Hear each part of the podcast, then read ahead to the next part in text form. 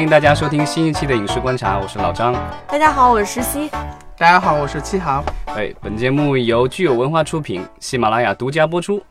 嗯，这个任务终于完成了。对，这是我这个第二周继续口播。嗯，然后我们今天请的是银翼传媒的启航，所以感谢银翼传媒对我们本期节目的支持。这一周我们有一部重量级的好莱坞电影要在这个中国上映了。启航是要一会儿录完节目之后，马上要飞奔到今天《复仇者联盟三》首映的现场哈。对，已经期待了有小半年了。应该对漫威漫威粉来说，应该期待了十年了。我们这一期其实来给大家梳理一下这个复联这个 IP 的由来吧。呃，漫威其实拍电影已经是算是蓄谋已久了。从上世纪九十年代开始，他们就有打算，就是把钢铁侠拍成电影。但是，呃，那个时候也就是众众所周知的，他们抵押了，他们因为自己。那个时候时运不济，然后抵押了很多的呃那个超级英雄的 IP。他们为什么那时候时运不济？那个时候为什么运营运营的不太好呢？其实是整个大环境都不太好，整个漫画的氛围都不是特别好，并不只是漫威一家。但是漫威也是说，呃，没有找到大腿抱吧，就一直就没落到那，一直比较没落。嗯，他就把很多 IP 都。就是分散出去了，然后就卖给了别家。然后九十年代他想拍钢铁侠的时候，就一直没有拍了。然后钢铁侠的版权也是周转了，呃，像环球呀、福斯呀，都是几家周转，但是一直电影就没有成型。最后到了零八年的时候，我们才看到漫威自己成立了影业，自己拍了钢铁侠，然后才能一炮一炮走红，这才有了我们之后的漫威宇宙电影。嗯，他其实就是把钢铁侠作为他漫威这个电影宇宙的这个开端，其实也是无奈，因为刚才咱们也聊到，他其实把很多的已经就著名的 IP 都已经授权出去了，所以其实他能拿出来拍的，其实都是他们所谓的这个二线和三线的超级英雄，因为他最大的这个像蜘蛛侠啊，然后这个无敌浩克啊什么之类的，还有 X 战警系列的，他都已经授权出去了。这也就是为什么在漫威。呃，宇宙拍了这么多电这部这么多部电影之后，才发现了，我们才看到了蜘蛛侠，然后然后一直没有看到 X 战警在漫就是复联或者漫威的电影宇宙里出现。其实这个东西就是你要了解这个，就是它整个这个 IP 的整个就是分化，然后河流的一个过程，就是你要从它的公司的这个历史上来看的，因为它其实这个公司其实成立的很早，在纽约成立的三九年吧，好像它的前身就已经成立了，然后后来辗转，就是它最初就是只是以漫画为主。当时的漫画其实卖的还不错，虽然可能是几美分什么的一本儿，但是因为销量大，所以其实当时漫画的话养活了不少公司，包括这个漫威，还有我们大家熟知的这个 DC 漫画。对，但后来因为就是漫画的销量持续下降，然后电视和电影的崛起。后来也是，就是刚开始的时候，就是很多都是这种超级英雄都是在电视里，然后很多时候最开始，啊，真人的也有，当时就六十年代拍过蝙蝠侠啊什么之类的，这是 DC 的。然后后来，漫威的最早开始的就是浩克，当时也是五十年代还是六十年代拍过这个电视剧。对。然后后来就开始动画片啊什么之类的，慢慢的拍起来，然后一直到其实就是。这种真人的大电影的话，其实是九十年代末从那个蜘蛛侠开始，对吧？对，漫威是从蜘蛛侠其实是最早。对，这个其实是漫威的这个所谓的超级英雄第一次在大荧幕上所谓的在全球大放异彩。对，之前都是小打小闹各种。对，但是这次很惨，就是并不是漫威自己拍的，而是索尼出拍的。然后漫威看眼看眼睁睁的看着自己亲儿子给索尼赚了二十多亿。那也没办法，最后也是出于眼红吧，然后他们自己成立了影业。但是他们拍电影的时候也很穷，也没有钱拍，所以他们也是采用了一个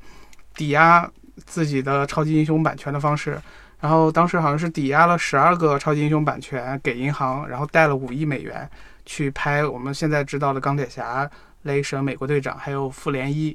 然后他们其实当时已经就算是最终的放手一搏吧。胜败在此一举，结果还是比较喜人的。我们现在也就看到漫威一步步崛起。对，因为他之前就是他的公司小的时候，其实他主要的业务其实是授权，跟国内的现在的很多这种 IP 公司比较像，就是说他本身。不具备这个制片的能力，所以他唯一的变现的渠道就是说我卖漫画，另外呢，通过这个把这个漫画打造成 IP 以后，我授权这个游戏，授权这个呃电视啊、电影，然后各种衍生品来挣钱。所以他当时就是因为公司小嘛，据说当时的很多超级英雄都是几千美元、几万美元，或者贵的也可能就几十万美元，就就就就基本上就是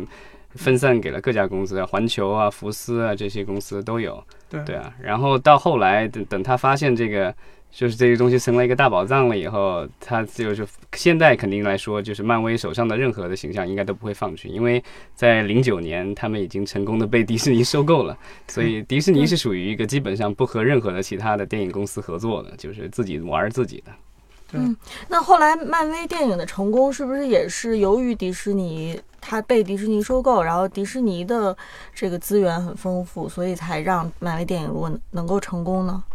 迪士尼整个对这个漫威的这个电影宇宙的正面影响肯定是会有的，因为迪士尼其实，呃，我不管它这个内容生产的这个能力如何吧，但是它的这个就是市场营销部门，嗯，以及它的各种衍生品的部门，应该是整个行业内最强的。所以有了它的加持以后，其实漫威的各种形象，因为我之前看了他们的一个采访，就说这个收购前和收购后的区别，然后呃，应该是漫威的这个制片人就说，他说收购以后的话，所有的漫威的电影的这个市场营销的费用加倍。嗯嗯，其实是给整个产业链上给他们的很多加持，并不是指呃，就是他们除了漫画，然后现在有了电影，他们整个产业链都打通了。对啊，所以漫威的话，其实呃，从一个最早的一个漫画公司，然后到发展成今天主要是以影视和各种衍生来赚钱的一个公司，其实是走过了很长的一段路程。所以现在今天的很多的这个国内公司说要成为中国的迪士尼，要成为中国的漫威或什么之类，我觉得其实大家有点就是还没学会走，就已经开始想象着奔跑如飞了。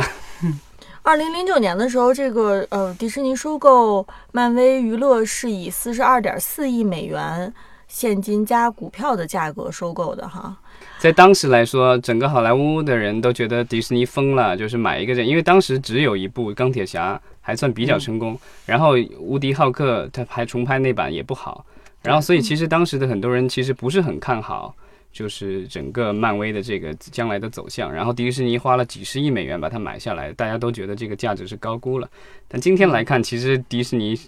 应该是这个赚赚翻了，对，因为好像光从票房上来说，这十应该是十几部了吧？这漫威的这个呃宇宙的电影，加上复联三，今天的话就是十四十九部了。对，然后全球的票房已经超过了一百亿美元，那我们就想象他拿了其中的这个一半儿，就是五十亿美元。嗯嗯对啊，然后另外当然这个当然拍电影也有成本，但是我们要看到的是它其实因为漫威其实还有更赚钱的是它的各种衍生品啊，对，它卖的各种衣服啊，各种授授权出的东西，对对啊，所以迪士尼通过它的整个的这个生态系统，然后把漫威等于是吸入了以后，其实是把它的这个，我觉得把它的 IP 价值发挥到了极致了。那现在来说，呃，它的这个漫威的这个版权还有模糊的地方吗？还是说已经非常清晰了？就是跟漫威这些英雄形象相关的版权？目前比较大的，就像刚才说的，从索尼这边儿，呃，因为蜘蛛侠的回归算是共享版权吧，他们并没有真正把版权收回来。嗯，然后浩克他们版权是已经拿到了，然后目前唯一的缺憾就是神奇四侠和 X 战警这两个比较大的还比较有热度的，呃，超级英雄 IP 现在还在福斯手上。对，所以这也是为什么迪士尼那么着急要收购福斯。对，对他要收购那个福斯的电影部门，其实他也是想把他的这个整个的超级英雄宇宙继续扩大。对对，因为其实，在漫画里我知道，呃，X 战警其实是复仇者联盟很重要的一个部分，但是因为这个版权的分割，所以至今 X 战警里的就是这几个比较著名的这个人物都没有办法在漫威的这个头出现，对对，迪士尼要收购福斯这个新闻，我们从去年年底就聊了好几次了哈。嗯，然后到现在还是在悬而未决的一件事儿，是吧？对，其实大家都在等，因为 AT&T 要收购时代华纳，然后如果但现在马上要这个过堂了，然后要这个，因为这个美国的司法部觉得这个东西有点这个反垄断的这个有点垄断的嫌疑，所以现在在在争论这个事情。那如果这个事情一旦是如果是通过的话，我觉得之后的这个可能各个合并可能会比较顺利。但如果这件事情通过不了，很有可能影响到这个迪士尼没有办法收购福斯。呃，而且现在就是还有一个不确定的因素，就是啊，有人截胡。对，环球的那个母公司 Comcast 最近也是嗯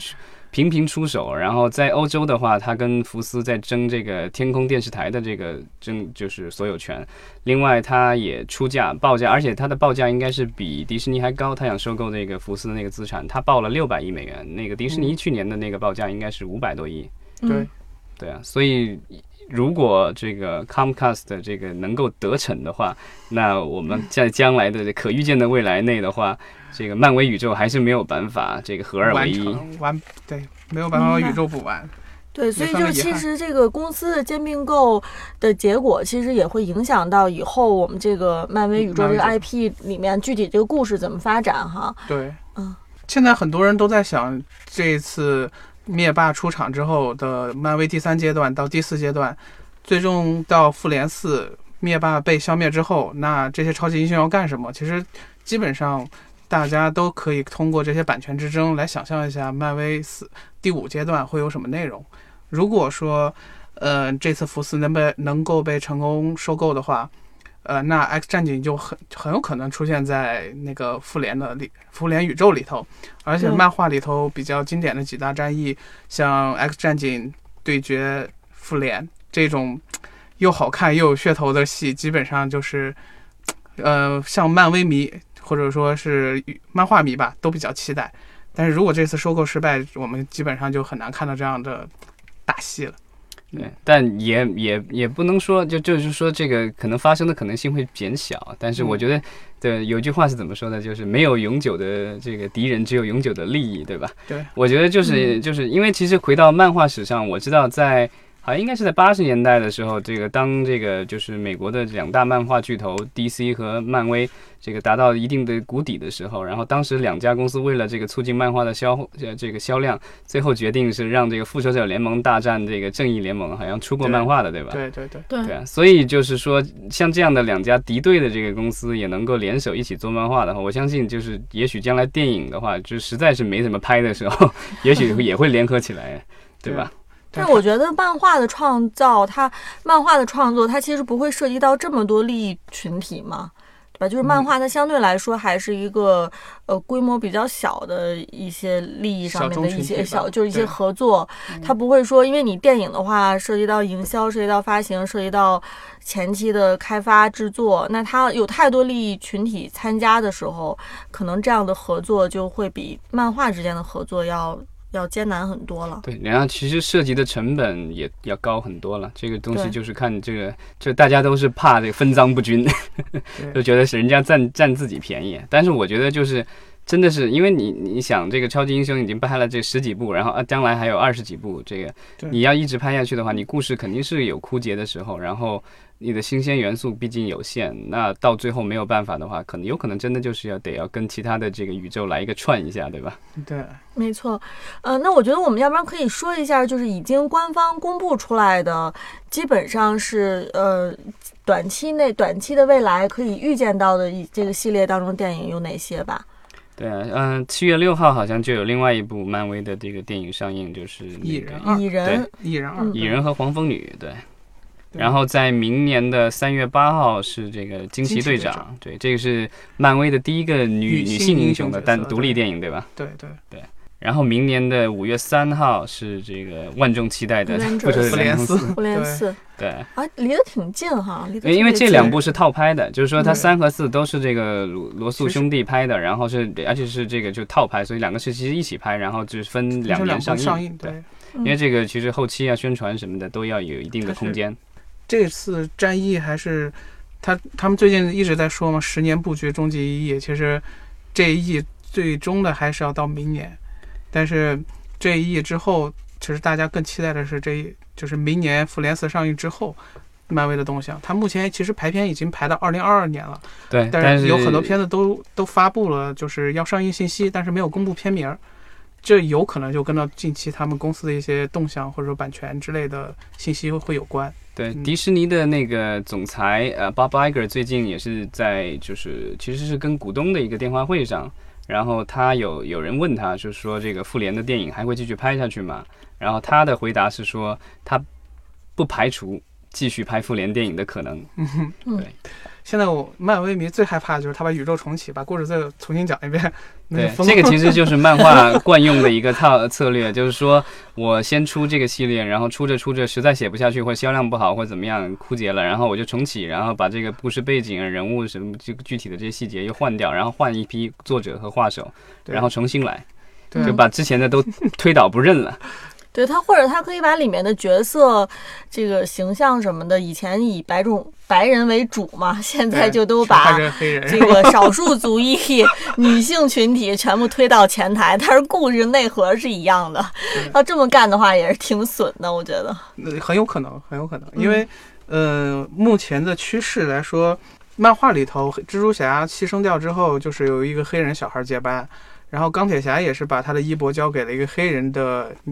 就是少女，十四嗯。岁的一个黑人少女，所以他们的继任人都是黑人，很有可能在后面的宇宙会出现一个黑人宇宙，那就是黑人复仇者联盟 宇宙，对，对也很可能。啊。然后还有比如说亚裔的面孔可能会出现，对啊，就是现在的话，好像嗯，《X 战警》里有亚裔的这个出现，但它不是漫威宇宙里的，对吧？对对对，但是基本上都是 X 战警里头比较多吧，因为嗯包括范冰冰之前演过那个闪烁，嗯然后 Blink，然后，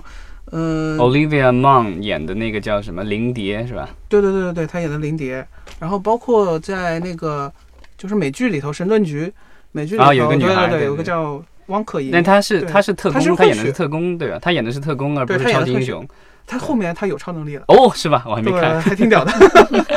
我也没看完，其实那个剧我没跟完。对，因为就是这种，我觉得就是不管是在漫画还是在电影行业，还是电电视行业，因为美国它是一个多元化社会嘛，所以就是有很多的粉丝都会给这个片方还有这个制作方施加压力，呃，希望他们在他们他们的作品当中能够体现真实的这个。呃，就是所谓的社会环境里的这个人种的各种分布，所以就是说，这个不可避免的，将来的话会有更越来越多的，我觉得黑人啊，啊、黄种人能够能够加入这些所谓的电影超超级英雄电影宇宙吧。对，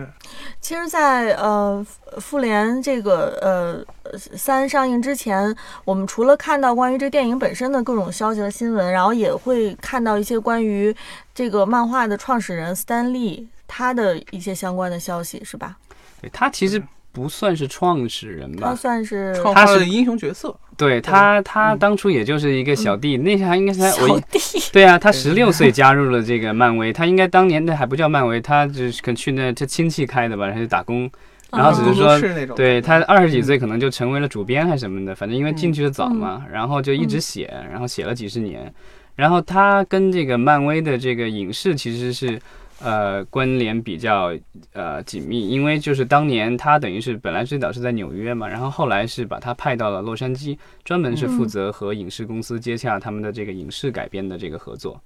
对，所以这也是为什么这位老爷子如今虽然已经九十几岁高龄了，但是在每一部的漫威宇宙电影里，他都要出现一下。客串一把。是，对但他他挺厉害的，他又负责创意，然后又负责一些商务的洽谈，是这意思吧？对他当年是这样的，他当时的就是说最早他是写，但后来他后期可能也不写了，然后就是做商务合作。然后后来他还成为了等于像公司的吉祥物一样，就是属于这个 在全全美国，后来可能在全球各地，然后宣传这个漫威的这品牌形象以及它的这个文化。对啊嗯，，所以就是包括他，他其实一直都好像还算是这个漫威的名誉雇员，一直还有给他发薪水什么之类的，而且薪水应该不少。对 他出过自传吗？这个我倒不知道，但他有出过书，我知道他有出过一本书，我记得当时有，就是说怎么像漫威一样去画这个超级英雄，就画他教你怎么画画的那种书，我看过，他有出。哦，你看了，你会画了吗？没有，我只看了封面，谢谢。你要会画了，我们赶紧都投资你，你也画一个哈。对啊，那你提到就是说这个就是漫威的这个形象有没有争议？其实争议就来源于 Stanley 这个老爷子，因为就是在呃在美国的漫画行业，包括 DC 和漫威，它其实都采用的是我们所谓的委托创作的这种形式。那委托嗯创作的这个对立的就是这个你自己的原创嘛。一般来说，你如果一个作者你这个东西是你原创的话，然后你之后跟这个公司签合作啊什么之类的，有可能你手中还是保有不管是一部分还是全部，对这个都是有一定的版权的。对但是如果是委托创作的话，在美国的版权法里的话，基本上规定的就是说，这个是由你的委托方来持有这个版权。嗯那当年的很多的漫画作者，不管是写的还是画的，他们其实就是领完了工资以后，这个东西所谓的 IP，其实跟他们任何关系都没有。对但是这些人到了晚年，其实都比较凄惨，因为当年其实漫画、嗯画漫画这种职业的话，包括不管你是写还是画，其实呃薪水都比较低。然后老了以后，你发现就是，然后你发现你创造形象赚那么多钱，结果你自己本人那个就是反而很凄惨，对啊。对，后来其实是发生了很多的这个类似的纠纷，然后包括这个就是 Stanley 当年的亲密战友 Jack Kirby，对吧？嗯然后他当年也是，就是好像是跟那个他，因为他后来，呃，我印象当中是他想卖他的一些原画，然后那个，但是就是漫画公司不允许，说这个东西这个形象是公司的。最后美国的法院判下来的结果是说，呃，虽然公司持有这些漫画形象，但是就是说作为这个原来的画家的话，你这个东西这个画的本身，你可以是这这私底下出卖是可以的，这个也是有。哦，对啊嗯，然后他但是就是说这些这些当年的作者其实也都是在跟那些漫画公司在争取自己应得的一些权利嘛，比如因为我创造这个 IP 或者我创造这个形象，那就是你拍电影或衍生什么的，他们都希望能够得到一定的这个报酬报酬。对，对这个其实也是打了很多年官司，然后好像基本上后来。这些就是所谓，因为后来这些漫画公司都已经隶属于各大娱乐公司了，后来嗯也是为了顾及可能公众形象或什么之类的，基本上好像都在庭外和解了，可能都拿到了一定的补偿。对，但嗯 Stanley 老爷子就有点不一样了，他属于一直跟漫威没有脱离关系，但这哥们儿也属于就是属于特别有这个所谓的创业精神，所以他自己曾经就是开过公司，然后好像就叫 Stanley Entertainment 什么之类的。然后呢，就一大批投资人投了他，然后想做原创的这个，他自己想做原创的东西，但是其他投资人看中他，其实是说希望就是因为他本身还持有一些就是漫威的这个人物的一些这个版版权版权对在身上，对，还有有收益，大家都觉得投了他的公司，等于也间接的有持有了或者能分享到的当相关的利益。嗯，但是他们不知道的是，老爷子把他这个相关的这些权益都转移到另外一家公司了，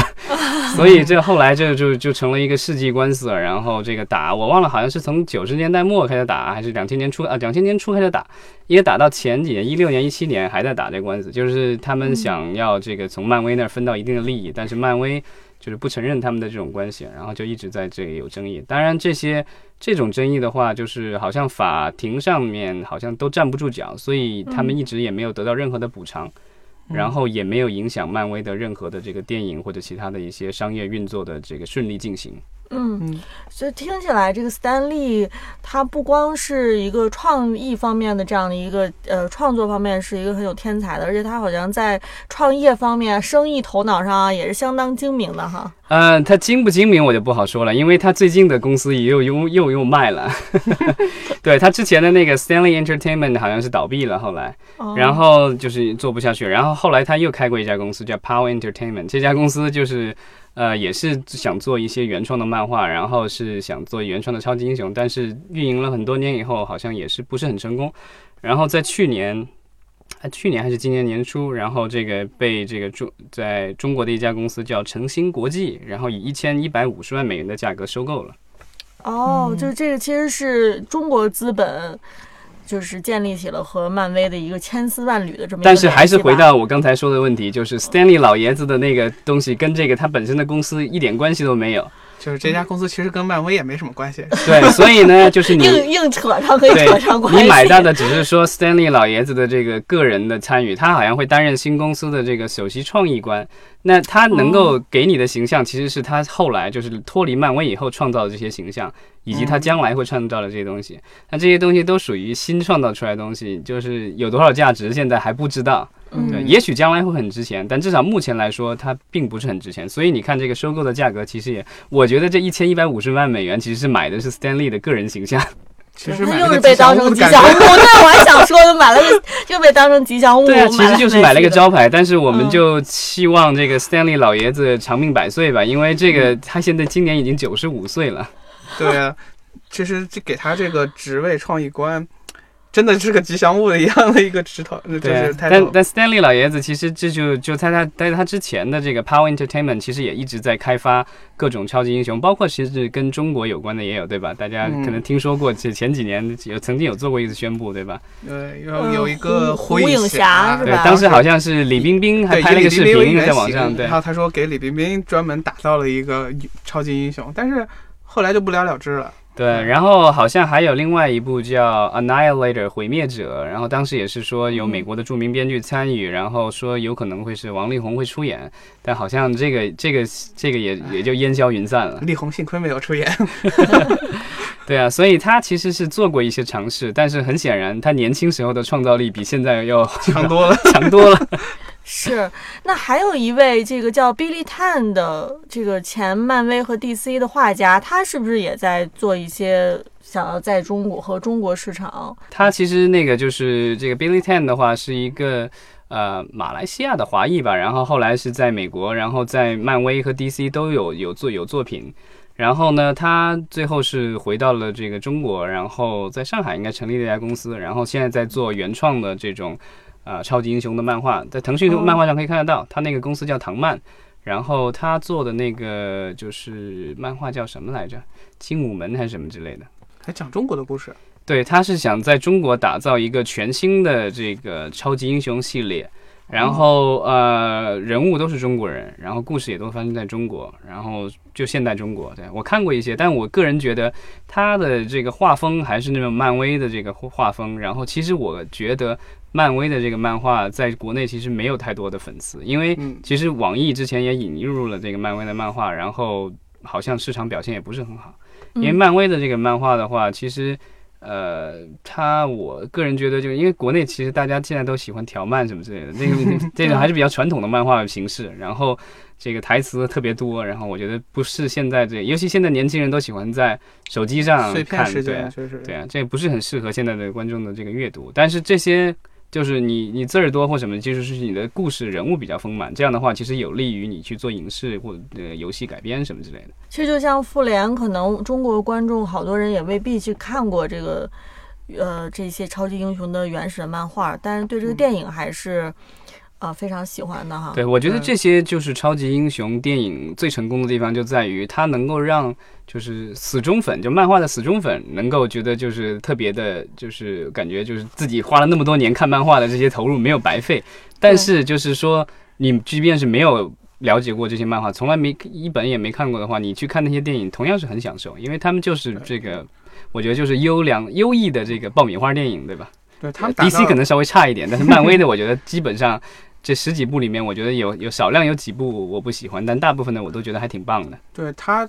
嗯，就是好莱坞的电影基本上都着重于全球视野，所以他尽量就是大众化，让所有人都能看懂，所有人都能明白，所以基本上都挑的是最简单通俗的东西给大家讲。嗯对啊，就是包括咱们聊到这个，就是复联的这个三的这个导演，对吧？罗素兄弟，他们其实之前前两年有一个发布特别搞笑，他们要和国内的一家公司合作，说要做一部电影叫这个中中国队长。长对对对，好像网上已经有这个形象，就是一个人身上是红色的衣服，上面还有那个五颗星儿，就是红旗上的五颗星印在胸前。这个就是罗素兄弟要做的这个中国队长，可能是原创的，而且但是、呃，当年就是我还真看过这漫画叫《中国队长 Captain China》，嗯他是呃在美国的华裔的几个人，然后原来这个作者原来可能在漫威干过，然后自己后来出来自己做了一个独立漫画，就叫 Captain China。我印象当中他做了两本吧，后来我不知道有没有后续做。我看了第一本，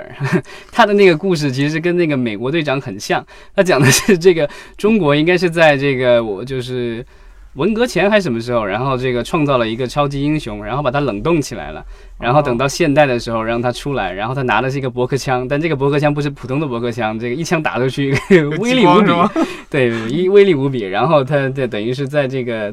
现代的这个中国，然后这个惩恶扬善。但这个漫画的故事，我觉得在中国可能拍不了。我不知道这个罗素兄弟要拍的这个中国队长是什么样的。有可能是新版的。到时候我觉得可以看一下，就是这种其实带有美国文化基因的这种超级英雄的，呃，个人英雄主义色彩比较重的这样的题材，其实在植入到中国文化当中，最后会出来一个什么样的作品哈？我觉得我还是挺好奇的。对，因为其实中国市场那么大，然后漫威的电影其实在中国也赚了很多的钱，对吧？这一件好像基本上每一部，我觉得好像基本上都不低于最近的几部，没有低于一亿美元的吧？基本上都在十亿左右。是，嗯但是就是说你呃，这种超级英雄的元素能不能就是说契合到中国文化当中来？就是你看美国英雄，你可能觉得挺没有任何问题，但是你看一个中国的超级英雄，是不是会有违和感哈？我觉得这个其实谁都现在谁都说不好啊。这个就跟这个中国人能不能拍科幻是一个道理，就是说你 咱们国拍出一个科幻片来，然后对吧，有外星人，有飞船，有各种东西，各种元素都在，是吧？然后如果全是这个华人面孔，你会不会觉得尴尬？对啊这是因为大家这么多年都是受好莱坞那一套科幻的视觉或者说系统培养起来，他们已经适应了好莱坞那一套的审美，或者说那一套，比如说在空间站的一些美学设定，他们已经呃完全西化了。突然上面有出现一个华裔，或者说让你接受一个东方的东西，就有点违和。对对，但是这东西吧，我觉得就是跟周星驰电影里说的一样，吐着吐着就习惯了，对吧？这 就是以后中国人越来越多的去参与好莱坞的电影，大家到时候就习惯了。对，现在的嗯美国的很多科幻电影里，其实都有一些，但我觉得现在的美国电影里的，就是华人或者亚洲人的形象稍微刻板了一些吧，就是很多嗯都是科学家，是吧？科学家、老板什么之类的，嗯对啊，就 不是那种改改变世界的主角，要么就是会功夫什么的。嗯，功夫太多了。然后好像斯坦利说他要创作的超级英雄，可能也会融合一些中国功夫什么之类的。嗯，嗯，好吧，这个咱们聊了这个聊了那么久，是吧？完全没有剧透，我觉得我们也是 非常之了不得，因为虽然七航已经知道结局了哈，对，要剧透吗？坚决不剧透，然后欢迎希望大家在电影院里这个能够观影愉快，然后也期待明年的《复仇者联盟四》带来更多的惊喜。然后希望齐阳今天晚上的活动能够有很多的收获哈。对，也期待我们这个中国的超级英雄或者超级英雄宇宙能够早日诞生。早日走上荧幕吧。好，好，嗯谢谢大家。谢谢。嗯，拜拜。